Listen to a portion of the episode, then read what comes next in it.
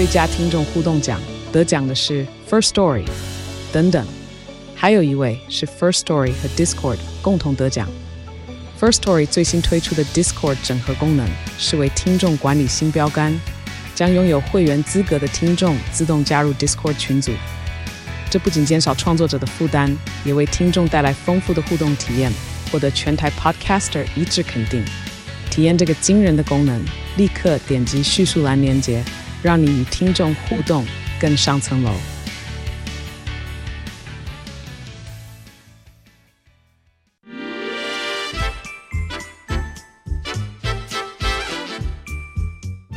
有健康的身体，才有健康的生活。名医昂扣专业医师线上听诊，让你与健康零距离。大家好，这边是九八新闻台，欢迎收听每周一到每周五早上十一点播出的名医昂扣节目，我是今天的主持人米娜。我们今天的节目同样在 YouTube 有直播，欢迎听众朋友们在 News 九八的 YouTube 频道可以询问相关的问题。同样的，在半点过后也会接听大家的 call in，我们的 call in 电话是零二八三六九三三九八零二八三六九三三九八。我们今天邀请到的是来自台北医学大学附设医院乳房外科的杜世新教授，教授好。哎，米娜好，各位听众大家好，大家午安也是早安。是，大家看到教授都超开心的。就 我们今天教授要跟我们聊一个就是超实用的这个主题，就是。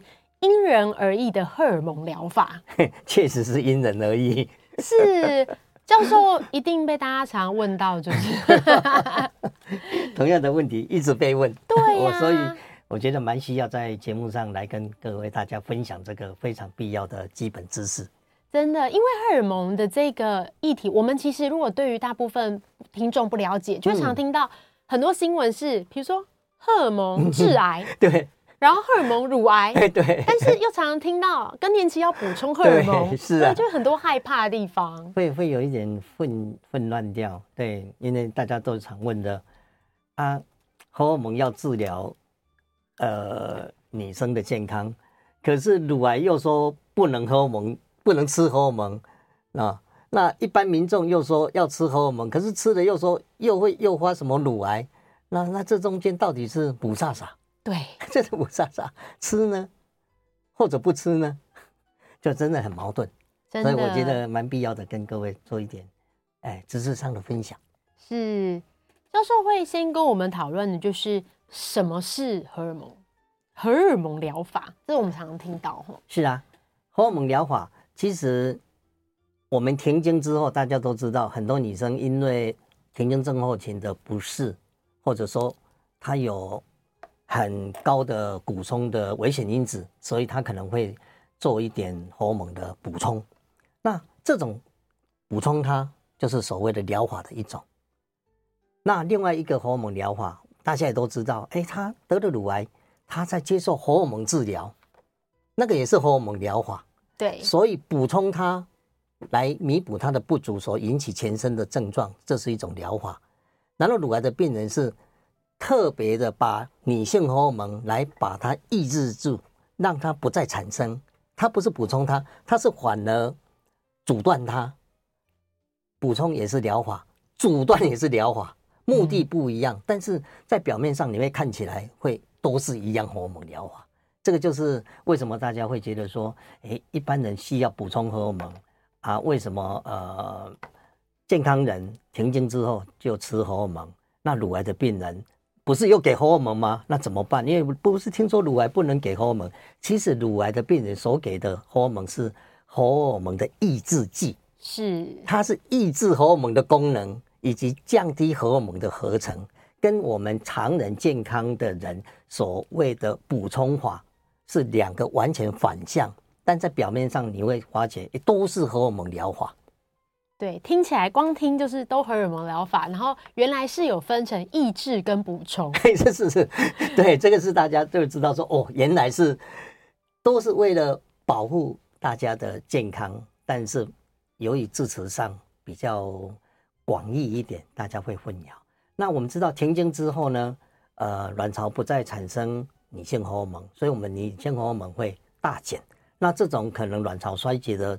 普通的正常分布是五十岁左右啊，平均是四十五到五十五岁左右。那么这个一停下来，你的女性荷尔蒙雌激素大减之后，你就会有荷尔蒙的停经症候群，那就会产生什么？心悸、盗汗、头晕、身体发热、潮红，甚至有时候下体会干涩不适，常常容易膀胱炎、尿道炎等等的，因为荷尔蒙不足所产生的。这些呃阴道上皮或者是整个排尿系统上皮的改变，所以像这样子的话，这种那么严重的停经的症候群，你最好的方法当然就是你会想寻求有什么方法可以改善它。所以严重的人真的是需要药物的帮忙，但是是不是每个都要呢？其实不尽然。你真的这些停经症候不严重，那个只是人的生理的一个。转变的过程啊、哦，但是身体会慢慢适应它。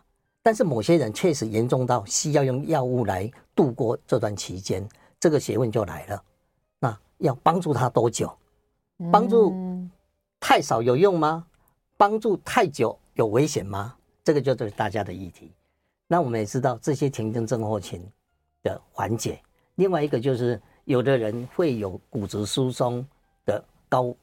危险的风险，比如说他很早就没有月经了，卵巢就衰衰竭了，那么他预测未来可能补充他骨质疏松的几率很高等等的。所以某些个案上，为了达到保护骨密度，避免因为骨质疏松太严重而增加骨折的机会，也会所用的女性荷尔蒙的补充。那我们大大家都知道啊，女性荷尔蒙补充怎么很多很多的。乳癌的病人也有用打什么停经针，也有吃药。那健康的人呢，也有用吃口服药啊，也有用软膏，也有贴片，对不对？对，也有凝胶，也有乳膏，什么都有，也有针剂。当然，针剂我们比较不鼓励，因为它的疗效跟浓度比较难以掌握。哦，所以你一般人所用的女性荷尔蒙的制剂，大部分都是系统性全身会吸收的呃药片型的。啊，如果局部吸收的，大家都知道，哎，有时候用贴片呐、啊，有时候用那个啊雌激素的成分呐、啊，啊某某下体呀、啊，那就缓解掉了啊。不过好处是这种局部的，它毕竟是局部的作用，它不会经由全身系统的代谢，所以它会避免肝脏的负担，比较没有系统性长期的因为荷尔蒙所引发大家所怕的一些长期荷尔蒙的副作用产生。啊，这个当然。针对你的呃妇产科医生，他会给你一个最好的选用的方式。当然，乳癌的病人，那么就是我们的专业了。我们一定会根据他的年龄层，根据他的荷尔蒙受体的的的的受体与否，以及他的年龄层各种因素，然后我们会给他口服的抗荷尔蒙的疗法。那有时候也会配合太年轻的，怕他要那弄成。他没有月经，荷尔蒙最降得很低，会给他所谓的停经针。那当然这个就有一点专业，不过大家也知道，就有这些针剂因人而异，所以也就是今天的主题，荷尔蒙是因人而异。那一般停经之后是健康人，那么乳癌的病人呢？乳癌的病人，我们给予抗荷尔蒙的药物，也是荷尔蒙药物的治治疗方法。那一般的荷尔蒙疗法就是常人最多，健康人最多嘛，因为毕竟乳癌的病人还是占占少中。可是乳癌的病人大部分有七成的人需要使用荷尔蒙疗法，那就为什么呢？因为他的癌细胞里面有一种雌激素或者黄体素的女性荷尔蒙接受体，表示他的癌细胞是仰赖荷尔蒙来给他养分，来刺激他成长的。因此，只要是乳癌的病人，荷尔蒙受体阳性，我们就会给他荷尔蒙疗法，而这个比例还不少哦，占了乳癌病人里面的七成左右，很高，很高。对，大家都说乳癌要化疗，乳癌有的人要标靶，有的人要免疫，没有错。那么你知道乳癌里面需要荷尔蒙疗法的比例多高吗？七成。嗯，这样比例过高了。对，而且我觉得是蛮好的，因为。荷尔蒙疗法的治疗对乳癌病友是很有效果的，因为它副作用小，对，它可以使用时间很长久，嗯，你说一个化学治疗了不起，最多最多也是半年左右。对，谁有办法承受五年、十年的化学治疗？几乎不可能嘛。但是荷尔蒙疗法却可以有效的降低你乳癌的复发。那么给你荷尔蒙治疗的建议呢？起跳都是多久？你知道吗？五年起跳。现在有十年，甚至十年。对对啊，有时候会觉得说多吃一点效果好，可是 可是数据上好，可是副作用又跟着来，所以那个拿捏就就就真的要因人而异了。是。吃抗荷尔蒙药物其实都会有一些副作用，像是就是其实就是教授说的那个更年期的症状，是比如说像热潮红啊这些发热，嗯，都还蛮不舒服。不过其实如果说这样子的很不舒服，医师也会调整剂量。对，医生也会调整剂量，没有错。有时候会啊，这个药物副作用太强，比如说我们在做乳癌的治疗的时候，有的人吃了呃。芳香环酶，所谓的富鲁那啦，然后利妥罗那种，哎哎，利妥罗那种药，因为它把体内周边所产生的女性荷尔蒙几乎降到非常非常低的浓度。那太低之后，我们身体也会产生生理上的反应。那最常见的是什么？第一个就是严重的骨松啊，对。第二个就是吃的人他会骨关节疼痛，所以他会。觉得他好像关节不是他的，一大早起来就手指僵硬，卡卡的，卡卡的，然后这样子关节的的那个呃细腻呢，柔软度好像不是他的感觉，这个就是所谓会引起的关节疼痛、骨松的副作用。而有时候芳香环酶吃久了，哎，你你就跟他查，哎，胆固醇、三酸甘油酯又高起来了，血脂的高起来，所以其实要有它的很好的疗效。但是我们不能只一味的追求疗效，副作用的考虑以及你能不能顺从，也是我们会加以注意的。那一般的常人常用的女性荷尔蒙，大家知道吃了以后停经症候群，哦，马上就很快就好像哦，我又恢复年轻的我，对不对？有那种很年轻的感觉。可是你吃了以后，你又觉得什么这样常见的不舒服呢？乳房会胀痛。啊，因为你的女性荷尔蒙就像以前一样，又恢复青春期。是，有的人荷尔蒙吃一吃以后已经停经了，突然又来潮了啊，因为它恢复了以前的人为制造的以前年轻的生理周期，所以有的人吃了荷尔蒙之后会有月经，啊，有的人那当然就牵涉到他所使用的雌激素黄体素的给给药顺序了，啊，有的人吃了以后短暂会会有一点下体出血，真的你会紧张。不过这个就交由你的妇产科专科医师来帮你解决这方面的任何疑虑。但是乳癌呃是我们的呃专业领域，我们当然会站在病人的角度，好好的思维它的疗效、副作用之间的拿捏。对，疗效跟生活品质都是我们很重视的。嗯、重视的。是。是接下来也想请问一下教授，就是那这样谁会需要荷尔蒙的治疗呢？谁需要荷尔蒙的治疗？是，一针见血。停经症候群要严重的人，停经症候群严重的人才需要考虑荷尔蒙补充法。补充法是广义来讲叫做荷尔蒙疗法。那为什么这么的慎重跟严谨？表示很多人不严重，那你就不要去用。对，因为荷尔蒙有它的强大的。疗效，但是也有反面的副作用，也有它的危险性，有它的危险性。因为上天已经叫你不要 那么多的量了，啊，然后你又刻意把它制成那么多的量，所以是因人而异。某些人确实有必要，但是通常不需要。所以停经症候群严重者才需考虑荷尔蒙疗法。另外一个就是，呃，在文献上最支持你用荷尔蒙来。达伟达到你的目的就是预防骨松，预防骨质疏松。那我们知道，女性当你有月经周期、卵巢机能在的时候，你的骨松机会没有很低，你的心脏血管会保护的很好。可是，一旦你女性荷尔蒙一作贱之后，骨质疏松的的问题可能会面临哦。可是骨质疏松的。防范跟治疗有很多很多的方法，包括你可以吃钙片、维他命 D、运动、晒太阳，甚至给予易副甲状腺钙剂等等的很多很多的方法。但给予女性荷尔蒙也是其中方法之一。但是我们要考虑到，这是一个方法，但不是每个人都一定要用这个方法，不是唯一的，不是唯一的。因此，第一线疗法骨松的防治或者治疗，它是有这个疗效，但绝对不是推荐的第一线疗法。因此，你大概不会看到说啊，我有一点点轻微的骨松，你医生就开给我女性荷尔蒙，他反而会叫你做什么？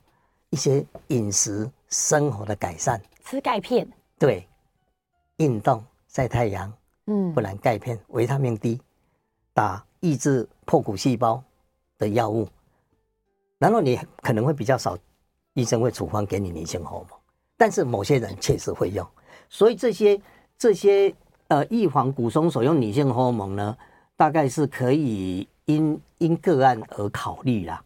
那通常是。建议用于有高危险骨骨折因子的人，嗯，就是说我们骨松可以预测你哪些人会有骨松甚至骨折的几率嘛？有些很他的一些生理条件算一算之后，评估起来他的风险高，我们这种人才会考虑给他。那当然，这个女性荷尔蒙的给予的时间点一定会考虑的，不是说啊，我我到八十岁了，我想吃我就赶快来吃，因为毕竟。用用用在适当的时间点，而是当你停经之后，你觉得真的不舒服，就提早用，不要说我已经停经十年了，我才开始来使用，哦，停经十年来使用，或者说我六十岁以后才来，我是五十岁停经，五十五岁停经，我就把它拖成忍耐五年，六十岁再来用，那是不对的。要用，真的有必要用就早用，因为大家都文献都告诉我们。当你太慢使用的话，风险反而高。你你拖过了该用的时间没有用，后来你觉得说好像不用不时髦，好像跟不上时代，那是不是来吃看看？因为那时候你所有的骨松啦、你的心脏血管的问题都已经造成了，那时候再来补充荷尔蒙，有时候过度的女性荷尔蒙的补充会都都造成血栓的风险，反而会增加心脏血管风险。这个是我们要要你要咨询你的医生。什么时间点适合用？哎，不要太晚用，不要太晚用，要用就早用，但不要用太久。大概这是是个基本概念啦。因为荷尔蒙有好处，但是荷尔蒙疗法会增加心脏血管疾病，同时大家最怕的是什么？乳癌。对，乳癌。我想，一般女生生理不舒服、停经不舒服、骨松。想要吃，她不敢吃的原因在哪里？他们都说怕得 乳癌，是，这是常人了哈。那当然，我们乳癌的病人不管怎么样，乳癌的组织，我刚才已经讲过，只要他的癌肿瘤里面呈现了荷尔蒙受体，不管雌激素受体 ER 或者黄体素受体 PR 阳性，就会建议用五年起跳的荷尔蒙疗法，荷尔蒙疗法。那，因为毕竟乳癌的话是我们女性国人的癌症的首位。那为什么乳癌的病人会知道他有没有需要吃女性荷尔蒙、抗荷尔蒙的？其实标准来讲是抗你拮抗女性荷尔蒙的的疗法。因为我们当你把你乳房癌组织拿下来之后，病理科医生会把你的乳腺组织以及癌块做很详细的切片。大家已经听过切片嘛？切片检查，切片切片就是把你的组织切成薄片去做染色，去分析里面的生物标记，那个叫做切片。那我们的组织呢？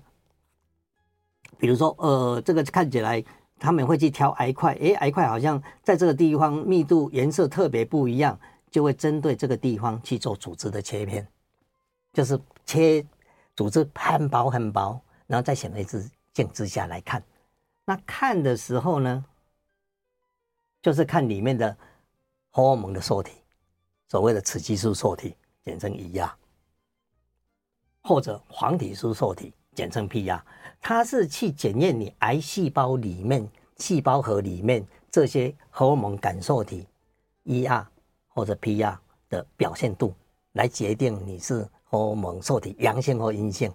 所以我有时候我们比较专业一点，病理科医生会看你的表现度的强度比例，然后来跟你断定，哎，你是荷尔蒙受体阳的还是荷尔蒙受体阴的？荷尔蒙受体阳的，哦，你你接受化学治疗之后，以后要长期的服用抗女性荷尔蒙，这个就是乳癌病人的女性荷尔蒙的谁需要使用的关键决策。当然，常人是不不不必要用这样，健康的人就是看你的。症状有没有严重的停经症候群？看你有没有高风险骨松的的危险因子才来决定。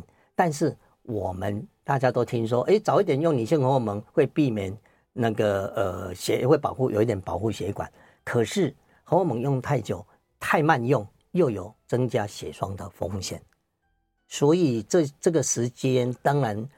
真的是你你要用荷尔蒙之前，有时候你对你的相关共共病，你一定要先下稍微了解一下。你有血栓病史的人，当然不鼓励你吃女性荷尔蒙；你有血栓中风的的的病史的人，就不不鼓励你用女性荷尔蒙操弄。因为我们刚才已经讲过，长期的女性荷尔蒙操作呢，会增加乳癌以及增加心脏血管的病变的可能性。是因为。女性荷尔蒙的补充不是那么简单，就是只有个雌激素，不是的，它还牵涉到黄体素。我们等一下再稍微详细的介绍。是，听起来真的就是适当的时机，然后使用适当的药物，可以改善大家的生活品质。嗯，对。但是如果用错了，对，这个真的是一个很专业的的问题耶，真的要跟医师好好讨论。对，不过我们不用做决策，还好。我你的妇产科主治医师，你的乳癌。的治疗，你的主治医师他会来为你把关的，但是这种基本概念，我们有这样概念就可以保护我们自己了。是我们其实，在刚刚讲到这个 ERPR 的受体部分啊，相信大家也会想要知道，就是说乳癌的这个治疗，然后跟安全的这个平衡，吼，是是，这也是常常教授被问到的。对对对对对。是就是像荷尔蒙，荷尔蒙的疗法会增加乳癌，嗯、这个刚刚教授有跟我们聊到。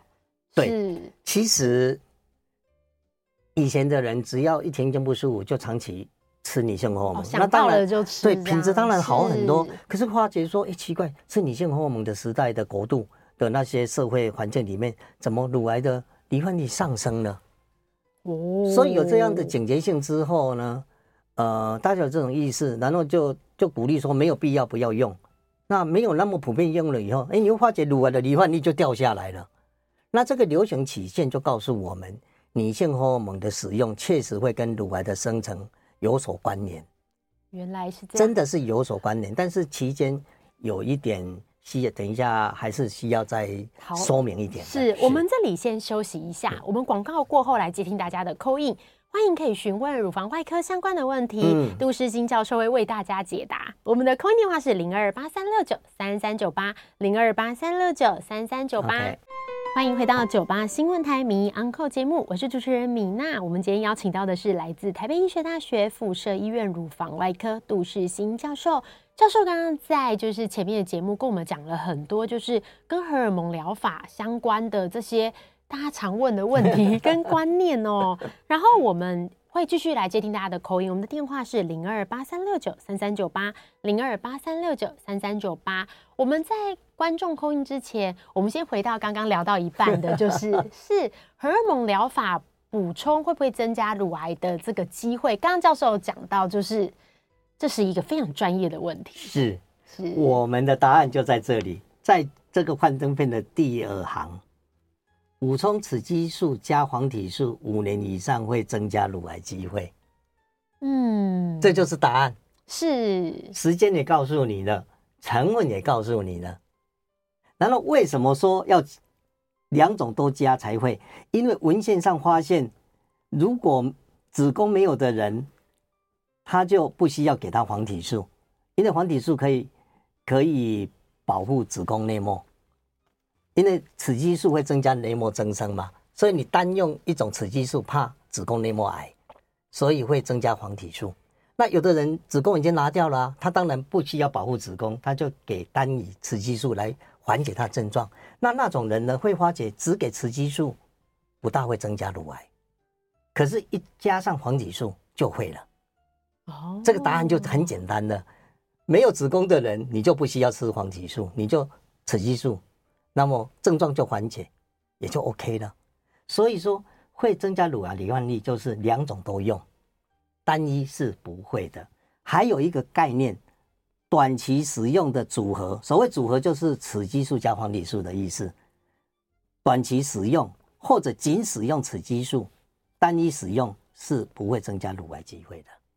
因此，我们临床上有必要鼓励你用短期使用。说那什么叫短期？不要超过五年。那普通会建议你，大概就是至少用个六个月到三年左右。一般啦，一般。当然，这没有每个人说一定就是两年就不能吃，不是这样。当你症状缓解，你觉得生活品质改善，哎，没有那个必要性，就会要逐步的脱离这个药物的，逐渐的脱离它，这个才是回到自然的机转。那么，我们你看，大家都知道雌激素会导致。乳腺的增生，雌激素也会诱生子宫内膜的增生，一直增生增生。有时候增生是良性，有时候增生过度会有癌化。那癌化的也称增生，正常的细胞的重叠复制也是增生。所以，当你过度的增生之后，就会有时候就会产生子宫内膜癌。这个就是为什么大家很怕女性荷尔蒙的使用会得乳癌，因为它增加了。雌黄体素，可是如果不增加黄体素，你单用雌激素，它又会没有保护到子宫内膜，因为黄体素可以去拮抗那些未拮抗的女性荷尔蒙对于子宫内膜的刺激。这个这个就是虽然很简历，但是已经告诉我们一个基本的方向。那谁来帮你做这方面的考虑？你的医生是，但是你会知道说，哎，真的就是有这样的。目前的医界的共识了，大致上就是有跟乳癌的方向是这样的。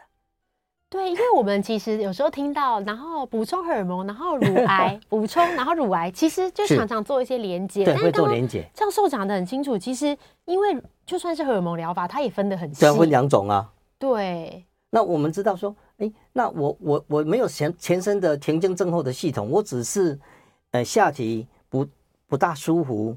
干涉，有时候性生活不大舒服，那我我我只要想要解决这些局部的不适，那我真的有需要全身的药物处理吗？就可以用局部的方式。对，米娜很聪明，是这样。你应该没有经验呐 但是米娜讲对的答案，她讲到重点。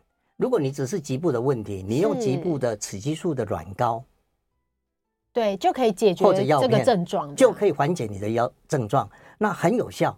那而且它因为它是局部，它不经由。肝脏的全身的系统性的循环代谢，它会减少肝脏的负担，它比较没有全身的所谓的副作用的风险，那是不是很好的操作啊？对，解决你的问题，不会增加系统性的复杂的代谢问题。这一个我刚刚也有。在休息前问过教授，就是这个方式是针对，就是不是有乳癌病史的病人，对，对，就是就是他是呃我们一般的更年期妇女是没错的，乳癌的病人是不建议的，是绝对不行哦。虽然说局部而已哦，对，也不行。那更不用讲全身的口服药片，对不对？对啊，因为都已经花那么多时间抑制了，然后 再然后又又给他一个燃料，再去重新燃，对呀、啊，让它燃起来。是，一方面要把它灭掉，一方面又给它。这旁边又在生火，然后这边在灭掉。对，那个逻辑上是不通的嘛，是不通的嘛，是不是？是，我们也很想要知道，就是那乳癌的这个疗效跟安全性的。刚刚刚刚那个教授很可爱，因为那个我们 YouTube 有很多听众朋友问问题嘛，然后我就说哇，有好多问题，我教授就说这些问题。等一下结束的时候，自然就会得到答案了。对 对，都在教授今天准备的这个简报里面。对这些问题，其实当我们把这些节目呢，各位以后有机会再翻出来看一看，哎，在聊天之中，你就会答找到你的答案。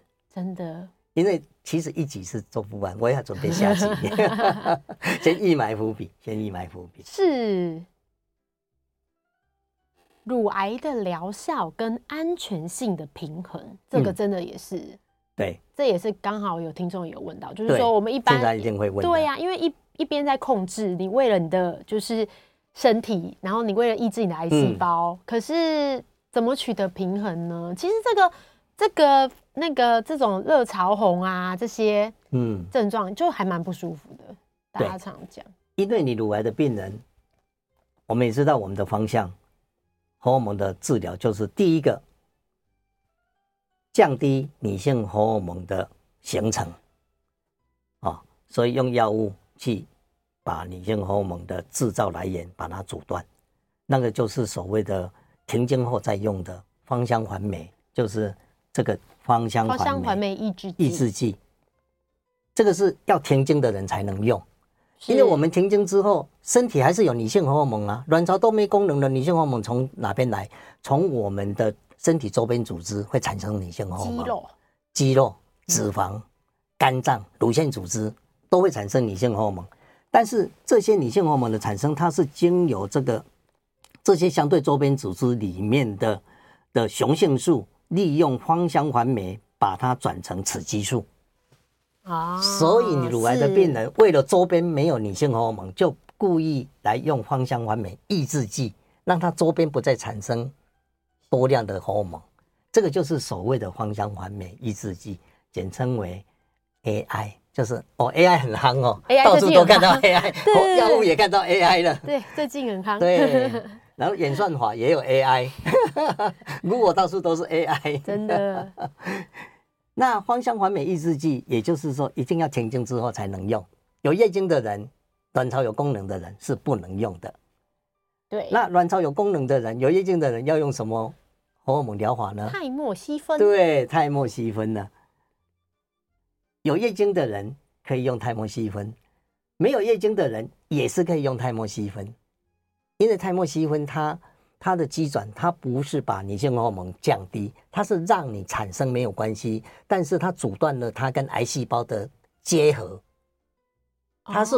抑制它们的结合，是是是，它不是阻断它的形成，两个机转不一样，机转不一样，但是都是有就是有目的，有有抑制的效果，对，有达到癌细胞得不到荷尔蒙，没有办法经由它来让它繁殖增生的最终目的，但是两个药的疗效确实不大一样，效果上芳香环酶会比泰莫西芬来的有效，对复发比例的抑制，但是有不同的副作用。想请问一下教授哦，我常常有听到病友分享，就是如果是呃用泰莫西芬的话，嗯、他的生理期有的人还是会来，只是变得不规律。对，所以不一定会停，不一定会停。对，这个很重要的概念，大部分会正常，大部分会正常。是，有些人会不见，少数的人会不见，有些人会有一点夜间不规则的现象，这个都是正常的。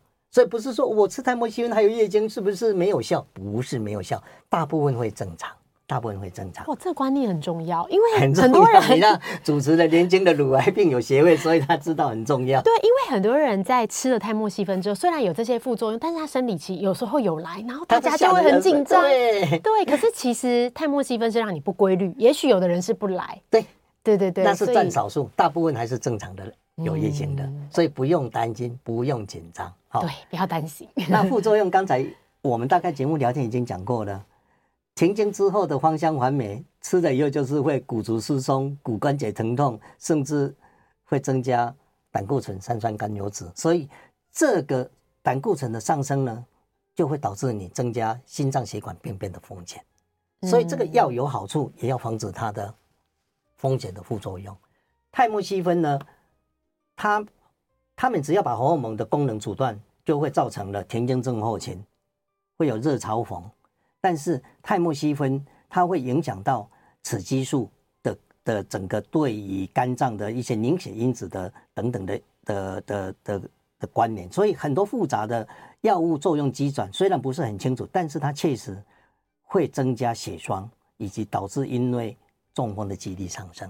所以我们在用泰莫西芬的人呢，如果你有血栓病史，你有中风病史的人呢，是要考虑的，是要考虑的。当然，最重要，一般乳癌病人最不敢吃的风险是怕他听说泰莫西芬吃了会增加变成子宫内膜癌。对，这个真的很长。只要听到这个，大家都想吃又不敢吃，不吃又怕癌症复发，那真的是很难的抉择啊。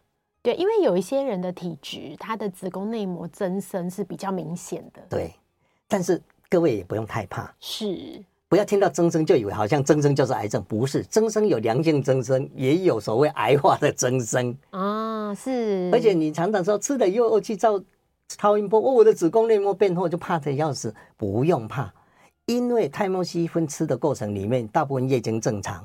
因为因此，你的月经周期会刺激内膜肥厚是正常的。对，它黄体素掉下来之后，它就月变成月经脱落掉，就变薄了嘛。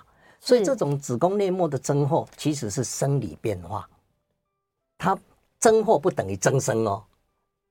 增厚是一种生理变化，增生是一种显微镜之下的病理组织变化，两个完全不一样。哦。增厚只要超音波就可以诊断，增生是不能用超音波诊断的，而是用显微镜诊断。这两个层次不一样。哇，这太重要，太重要了。真的，我们这里先休息一下哦，广告过后来接听他的 call in，我们的电话是零二八三六九三三九八。欢迎回到九八新闻台名医 Uncle 节目，我是主持人米娜。我们今天邀请到的是来自台北医学大学附设医院乳房外科的杜世新教授。杜教授刚跟我们分享，哇，真的超精彩，超精彩！就是光是荷尔蒙疗法就有很多很多这些观念哦。我们会继续接听大家的 call in，电话是零二八三六九三三九八。我们来接听李小姐的 call in，李小姐你好，啊、米娜杜医师好哈。是，嗯，那个我吃的那个利辉雅吃了十五年了。我打算一直吃吃到老死，因为我没有吃，我反而我那个就像人类一样，会会像人类一样，那那我那我不是不是会更更反而得乳癌吗？那个那个因因为自自己就是就是感觉就感觉那个皮肤状况什么都很不好，那我吃了我我就我反而不会有乳癌，我是这样子认为。谢谢杜医师。好，回答你哦，利威啊。它这个是应该就是雌激素了啊，雌激素的的的成分。嗯，但是我刚才我们在前面有跟各位讲过，单用雌激素不会增加乳癌罹患率，嗯，它会缓解。可是你如果同时又还合并黄体素，就比较危险。对，它会保护子宫，但是会增加乳癌罹患率。所以你所谓的利辉雅，它只是单一的雌激素。那至于你是不是非用不可？其实由你的主治医师来平衡你的身体的反应，或者是减量之后会不会持续的那么不舒服，这个是由医生会来帮你因你的个案条件、你的身体条件来帮你寻求一个好的治疗的剂量以及用药时间。是。我们回到刚刚杜医师 再跟我们讲一个重要的观念，这个大家都很想知道，大家都很想知道这个标题，大家都很想知道。对，雌植物性雌激素的成分会治乳癌吗？哇，这就是 大家每一次只要一听到乳癌，就豆类、豆豆山药、山药，对，很多啊，大豆异黄酮。我还听过鸭鸭子，鸭那不算植物了，但是大家就会怀疑鸭子的雌激素。好，当然雌激素我们知道，雌激素的有一种药物合成的雌激素，是。有一种是植物合成的雌激素，天然的，天然的，对。对。啊、呃，很多文献都都会告诉我们说，好像药厂所制造的药物的会增加乳癌，植物性的不会有这样的文献，但是这个是。目前没有绝对的答案，这需要还要需要长期的验证，所以有的时候你会看到这个建议没有错，因为某些文献确实有这样的看法，但是过去所用的文献的的分析都是用于人工合成的雌激素的研究，所以就知道说这些人工合成的雌激素药片加上黄体素药片，长期真的会增加癌症。那至于如果是植物性的，到底会不会？目前因为实证医学证据还不够充足，有这些零星的报告，确实有，但是还不至于造成共识，所以这是一个很重要的概念。那至于如果只是雌激素的话，植物性的话，会不会得乳癌呢？我们看了很多文献，最后目前的结论就是，像大豆异黄酮、山药、黄豆等，它们这个是结构呢有类雌激素的结构，但是。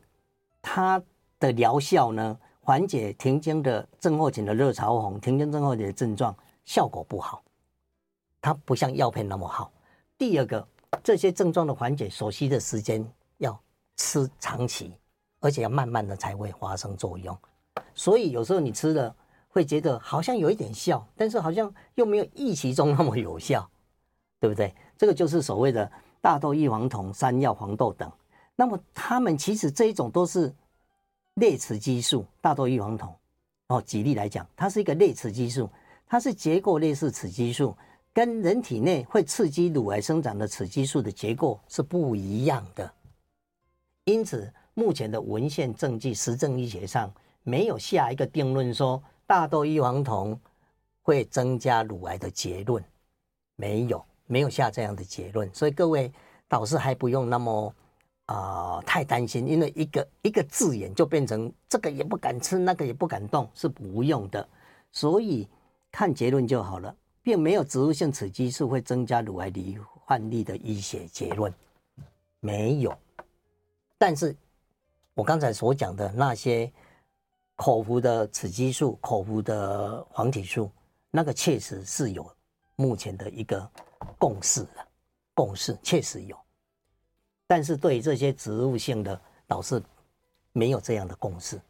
教授，我讲到一个观念哦，我觉得就是这个观念，就是我我以前都没有想过，就是这几年其实自己生病以后才想过，就是很多时候啊，就是呃，我们科学的实证研究是非常重要的。是，像是刚刚教授提到的药物的，像是雌激素什么致癌，嗯、那个是有明确的实验的。可是像植物，嗯、对这个其实是没有一个。没有，对，没有，就是我们都常常听说听说，可是其实它是没有经过证实。它有些文章会有这样的报道，但是没有多到没有多到量变成一个共识。所谓共识，就是大家认定这这个对，这就是致癌符合性。对，这种共识感九成左右都认为这个样的结论，那一种大家朝向的一致的观念跟实证医学的佐证，那个就是所谓形成了一个共识。对，我不能 A、B、C、D 四个人讲四种答案，说这个是我们四个人的共识，那个不叫共识，那是各自表态。对，只是刚好一样这样而已。对，刚好表达出了你的实验结果，是但是你的实验结果跟普罗大众实验结果不一样。是，但是你不要说哦，因为他有做出这个，所以我因为这一篇文章我就相信他，这不是共识。对对，就是呃，去了解跟事实的去，不算是质疑，就是说对于对于任何的答案，我们都还是先看看有没有对，要过滤哎，因为现在网络上太多这些资讯很混乱。是，对。那如果说像是刚刚有讲到，如果是植物性的，其实是刚刚的结论。刚教授最后面的结论就是，目前没有用植物性雌激素会增加乳癌这个罹患率的医学结论。对结论。如果说今天是已经有罹患乳癌的这个病友的话，呃，植物的这个雌激素也不需要太担心，是吗？教授应该常被问，一定要被问一百次。如果真的很不舒服，其实这方面我们是会觉得你可以用的，就是补充补充而已。但是。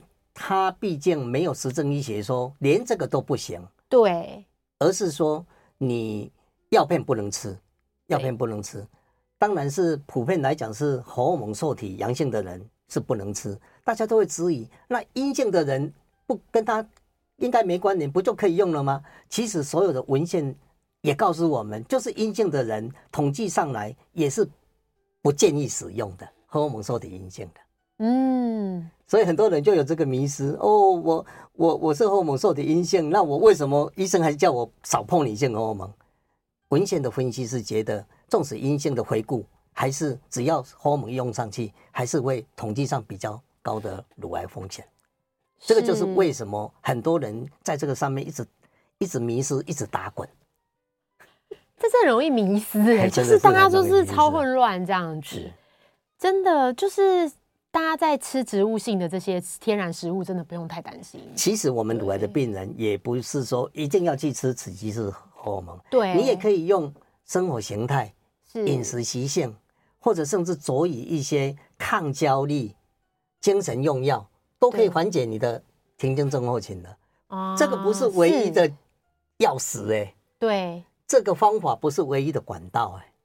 对，就是像刚刚教授讲到，比如说你骨松，但是你处理骨松不一定只有 不一定要用女性荷尔蒙啊，有更安全的方式，你可以打补骨针或者是吃钙片啊，啊，某些人确实是要用它，所以是因人而异。所以我们今天符合了今天的标题，荷尔蒙疗法是因人而异。我希望有机会下一集我再讲一些各位想要知道的答案。真的，大家有超多问题，嗯、在最后的两分钟，我想要就是。跟大家呼吁，就是 就是你知道很多人就是自己会把那个抗荷尔蒙抑制剂停掉，就带回家收藏这样。对呀、啊，这个这个常常碰到，我在门诊啊，啊，明明多哎，明明我开三个月的药给你，怎么你半年才来呢？而且怎么还有？怎么还有？他说啊，我的 cam cam 啊，中国人很节省，是这样，勤俭持家，连药都 cam cam 啊，嗯，他说我有时候没有吃足量。我就想说省省点用，把它当做是一个金钱的花费，慢慢用。这是中国人的美德，也是一种。是不可以这样，不可以这样了。存钱可以了，吃药不能这样。不用存药这样，因为这个药物的浓度，我们如果没有 一直维持，过对是经过对，其实很危险。上市的验证的，对呀，对，是是疗效不不好。对，而且这样很不划算。你已经吃了，然后有副作用，结果你疗效又不好。是啊，就是，所以你那时候怎么可以吃那么久，那么节省的用？对，这是一个一个一个普通的台湾人，有的人真的，尤其是年纪大一点的阿嬷煮的，蛮蛮常见的，很可爱。真的，我们谢谢今天杜医师跟我们分享这么多资讯哦，就是我们在用药方面也不用太过紧张或害怕，我们要相信自己的主治医师。然后都可以讨论，然后不要自己增加药物或停药。是，其实泰莫西芬增加乳癌的几率其实蛮少的。是是是。结论就是不要因噎废食，不要怕说吃了会噎到而不吃。没错。绝对不值得。对，要好好照顾自己的健康。实际数据，各位有有兴趣，我可以提供给各位。好的，嗯、我们今天的节目就进行到这里哦，非常谢谢大家的收听，谢谢杜教授，我们下次见，谢谢米娜，谢谢各位，拜拜，嗯，拜拜。